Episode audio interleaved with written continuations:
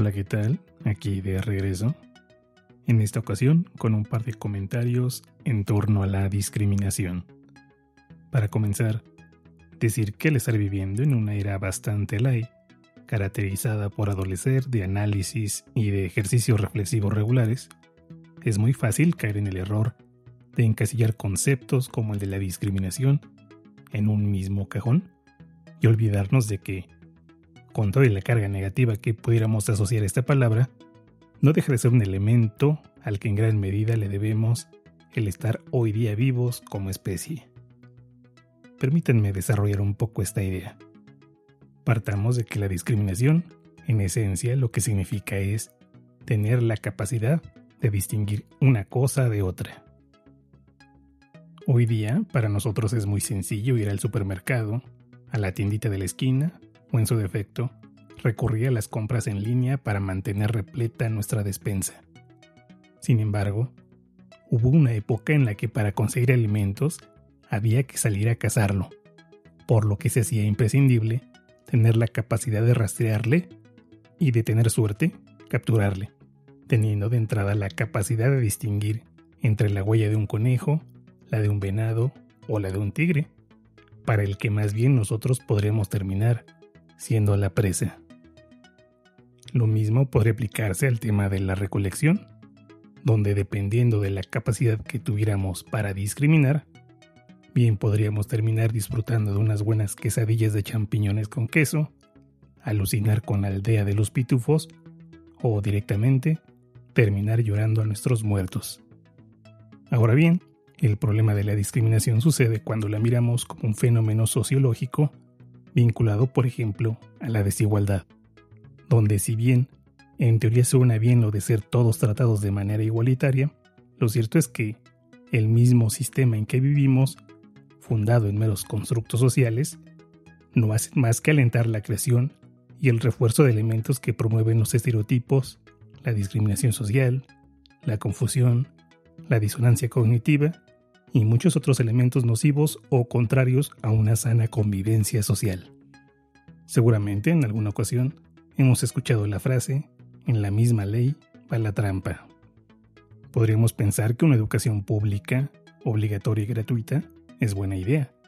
Lo que no podemos es ser ingenuos e ignorar que la educación, tal y como la conocemos en nuestros días, tiene su origen en Prusia, influenciada por la forma de educación espartana, la cual se caracterizó, entre otras cuestiones, por su énfasis en el orden, la obediencia y el control, de tal modo que la función de la escuela no venía a ser otra que la de ser una fábrica de soldados obedientes al servicio del Estado.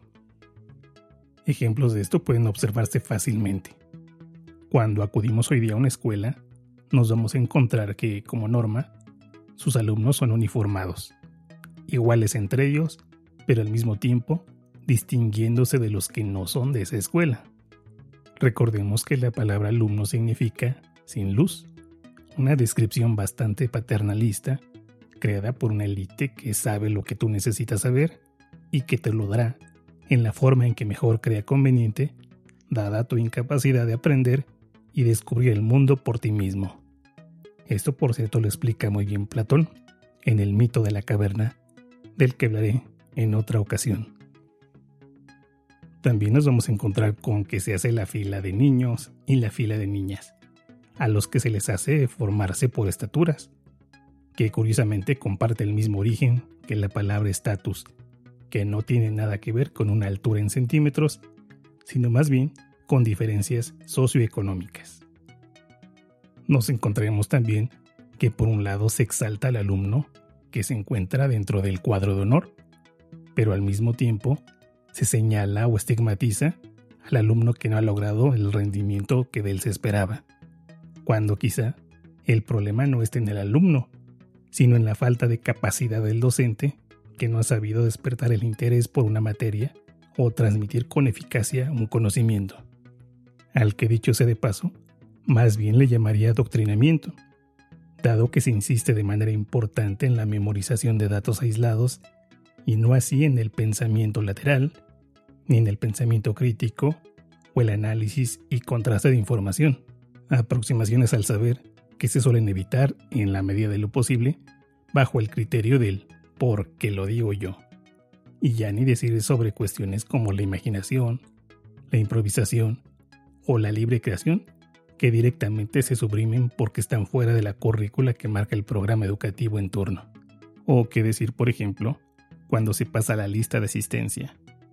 González Jiménez Julián, González Rojas Marisol, donde se mencionan en primera instancia los apellidos, que tienen que ver más con terceros, con otras personas, en este caso, con papá y con mamá, que aunque tienen que ver contigo, no son directamente tú, y que es solo hasta el final que se menciona tu nombre, el tuyo, el que tiene que ver directamente contigo, poniendo en segundo término tu identidad e individualidad.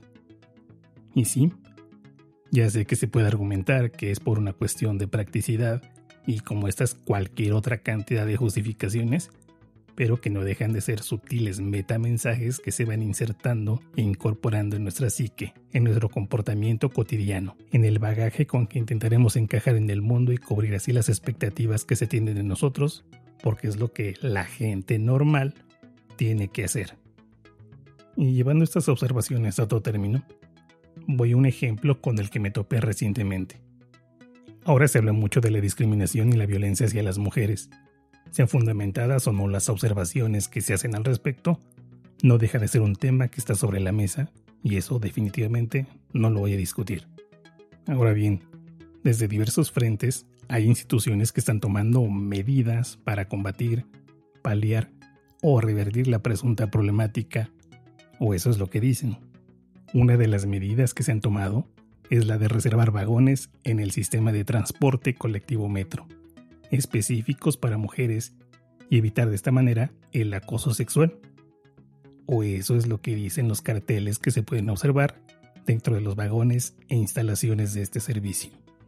En principio suena bien, pero si analizamos esta medida, nos podemos encontrar con que, por un lado, se están propiciando las condiciones para que la convivencia, que la cercanía con una mujer se vuelva un asunto tabú, cosa que la historia ha demostrado que no es muy buena idea. Como si esto fuera poco, también se está generando en el inconsciente que por el mero hecho de ser hombre se te asocie con la idea de ser un potencial agresor sexual. Y para la cereza del pastel, uno de los carteles más recientes que leí hace solo un par de días decía algo como hashtag yo sí respeto el vagón para mujeres transmitiendo la idea de que cumplir con esta disposición fuera algo super cool, algo para estar en onda, acorde con la moda de turno. Ahora mi duda es, ¿qué es lo que se está logrando realmente con esto? ¿Promover el respeto hacia la mujer o el respeto hacia los vagones?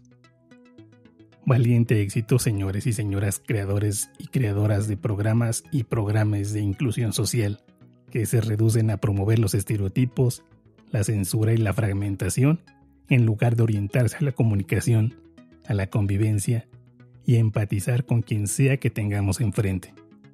Y ya para cerrar, la pregunta del millón.